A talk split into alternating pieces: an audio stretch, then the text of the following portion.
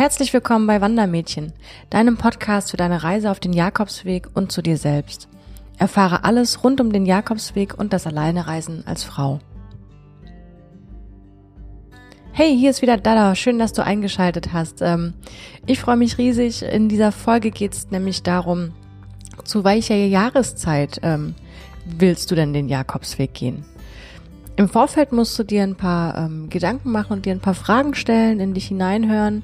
Zum Beispiel, möchtest du denn lieber unter vielen Leuten sein? Also bist du so der gesellige Typ, dem das auch nichts ausmacht, wenn die, wenn die Herberge oder die Unterkünfte voll sind oder du mal ein paar Gruppen auch auf dem Weg begegnest? Oder bist du eher der Typ, der es ein bisschen ruhiger haben möchte, der jetzt nicht diesen, ich möchte es nicht Massentourismus nennen, aber ja, Möchtest du denn unter vielen Leuten sein, auch auf dem Weg?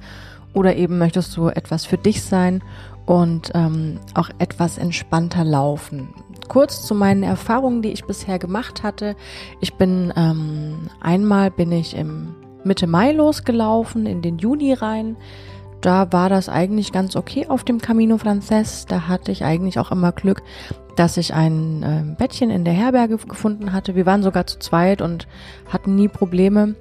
Und ähm, ich glaube, ein, zwei Mal hatten wir Pech, da haben wir keinen Platz mehr bekommen.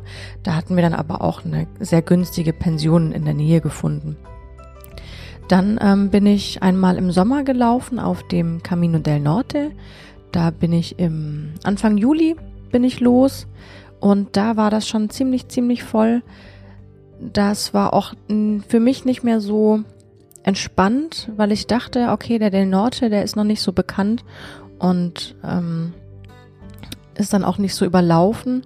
Aber was ich natürlich nicht berechnet hatte und ich wollte auch, ich war da ziemlich spontan, innerhalb von einer Woche hatte ich mich damals entschieden, auf den Jakobsweg ähm, zu gehen.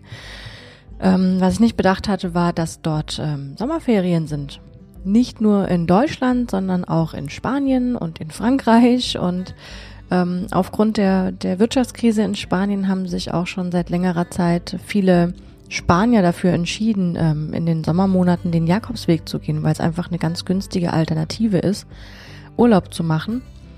Ja, und da fand ich es schon ein bisschen ähm, stressig, weil du wurdest morgens, boah, schon halb sechs, sechs ähm, von ähm, motivierten, übermotivierten Pilgern geweckt, die dann schon losgelaufen sind. Dann kann man selber nicht schlafen, wenn es überall raschelt und irgendjemand stößt dann noch gegen die Tür oder sowas. Ähm, das ist dann weniger angenehm. Und dann läufst du halt auch los, spätestens um sieben. Und ähm, dann begann für mich damals der, der Run auf die Herbergen. Also ich war dann um eins war ich dann an der nächsten Herberge und das war tatsächlich schon so, dass vor der Herberge teilweise eine Schlange schon saß, weil nicht alle Herbergen haben dann schon offen. Manche machen erst um zwei Uhr, drei Uhr auf nach der Siesta. Und ähm, das läuft dann so ab, dass der Herbergspapa oder derjenige, der sich um die Herberge kümmert, die Herberge öffnet und ähm, zählt dann die Reihe ab, wie viele Betten er hat. Manchmal kommt man auch noch mal irgendwie auf dem Boden oder auf einer Notmatratze unter und diejenigen, ja, die dann einfach zu viel sind, die müssten sich dann was äh, was anderes suchen. Das fand ich sehr stressig. Das war so für mich so ein kleines Geschmäckle, wo ich mir dann sagte, okay, es ist zwar schön, ähm, wenn es warm ist zu laufen. Man muss nicht so viel Gepäck einpacken, aber ähm, aufgrund dessen entschied ich mich, in der Nebensaison zu laufen, also jetzt nicht in den Sommermonaten Juli, August, September, beziehungsweise September geht's wieder. Ja, genau, jetzt haben wir schon über die ähm, Hauptsaison und Nebensaison gesprochen.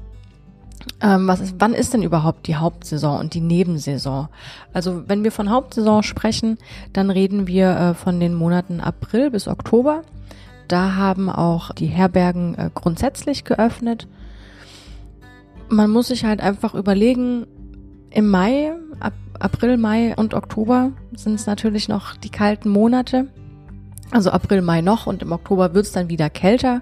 Wobei heutzutage kann man dem Wetter ja auch nicht mehr so trauen. Ich zum Beispiel bin letztes Jahr 2018 im Ende März losgelaufen auf den Camino del Norte und ja, es war schon teilweise kalt abends. Ich hatte auch in einer Unterkunft, hatten wir tatsächlich keine Heizung. Das war das erste Mal, dass ich mit, ähm, äh, mit Wollpullover, ähm, Kapuzenpullover und Handschuhen geschlafen hatte. Aber ich habe es überlebt. Ich war danach auch nicht krank. Ähm, eine heiße Dusche hatte dann schon geholfen und ein Tee am nächsten Morgen. Ja, aber sei dir bewusst, dass es halt eben in diesen Monaten noch ähm, kälter sein könnte, was sich natürlich auch auf dein Equipment äh, auswirken kann. Wenn es kälter ist, wollen wir ein bisschen wärmere Klamotten mitnehmen. Wärmere Klamotten haben mehr Stoff. Das heißt, sie sind auch ein bisschen schwerer.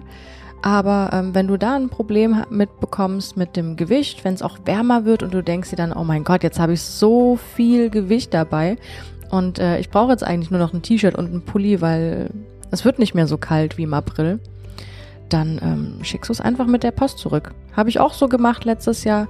Mir waren dann ein Pulli und ich glaube ein T-Shirt irgendwie zu viel und dann dachte ich mir, alles klar ähm, jedes Gramm, was du nicht tragen musst, ist eine Erleichterung für dich.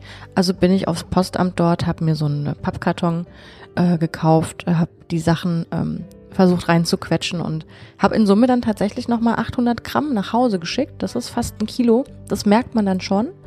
Und die Sachen habe ich dann auch nicht mehr vermisst. Also du kannst gerne äh, in den, in den ähm, kälteren Monaten anfangen mit deinem Equipment und dann, was du nicht mehr brauchst, weil es wärmer wird.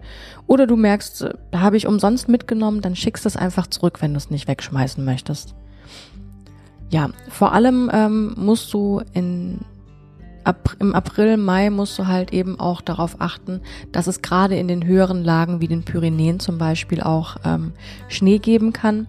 Und da musst du dir echt überlegen oder auch eben andere Pilger fragen, ähm, ob das auch so sicher ist, zum Beispiel über den Pass zu laufen in den Pyrenäen. Aber äh, das können wir gerne nochmal ein, anderer ein anderes Mal bequatschen. Ähm, ja, äh, in der Hauptsaison haben wir natürlich auch nicht nur die kälteren Monate, April, Mai und Oktober, sondern auch die heißen Monate. Also von Juli bis August kann es in Spanien schon sehr, sehr heiß werden. Ich denke da an den Camino Frances, an die Meseta. Das ist ein sehr langes Stück. Ähm, über ähm, flaches Land. Das ist jetzt zwar vielleicht nicht so anspruchsvoll von den Höhenmetern, die man dort macht, aber es ist sehr heiß. Dafür ist die Meseta bekannt. Und in den Sommermonaten Juli, August, da sollte man sich dann schon Gedanken machen, ob man dann nicht tatsächlich in den sehr frühen Morgenstunden losläuft oder dann auch eben abends läuft und in der krassen Mittagshitze einfach mal eine Pause macht, weil ähm, wenn das dann über 30 Grad wird in der prallen Sonne und man hat keine Möglichkeit, sich mal in den Schatten zu stellen, dann ist das für den Körper schon sehr, sehr strapazierend und ähm, je nachdem, wie fit man ist oder was für, für ähm, körperliche ja, Wehwehchen man hat, sollte man da schon ein bisschen vorausschauend laufen.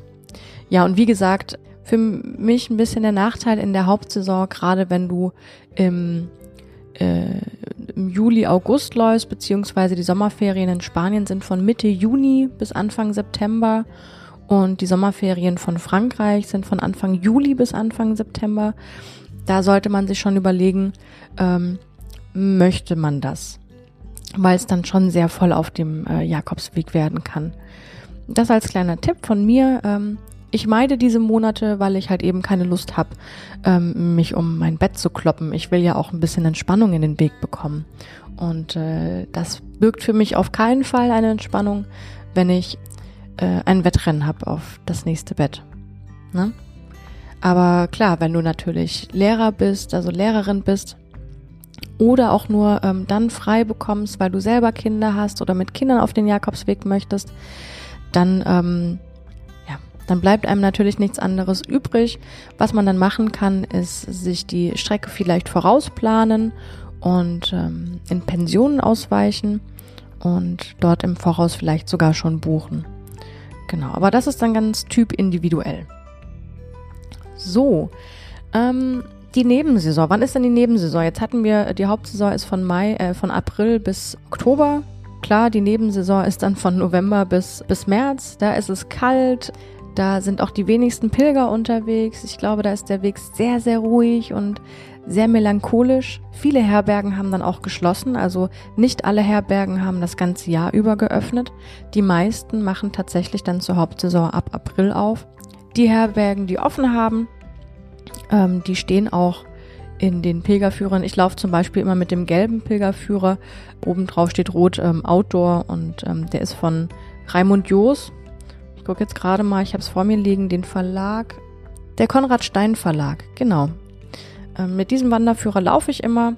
Da gibt's für, oh, für richtig, richtig viele Jakobswege gibt's da den Führer. Ich habe jetzt gerade den äh, Jakobsweg Camino Frances vor mir liegen und den Küstenweg Camino de la Costa. Genau, und dort hast du halt eben auch die Auflistungen der Herbergen, die auf dem Weg liegen, findest du aber auch im Internet.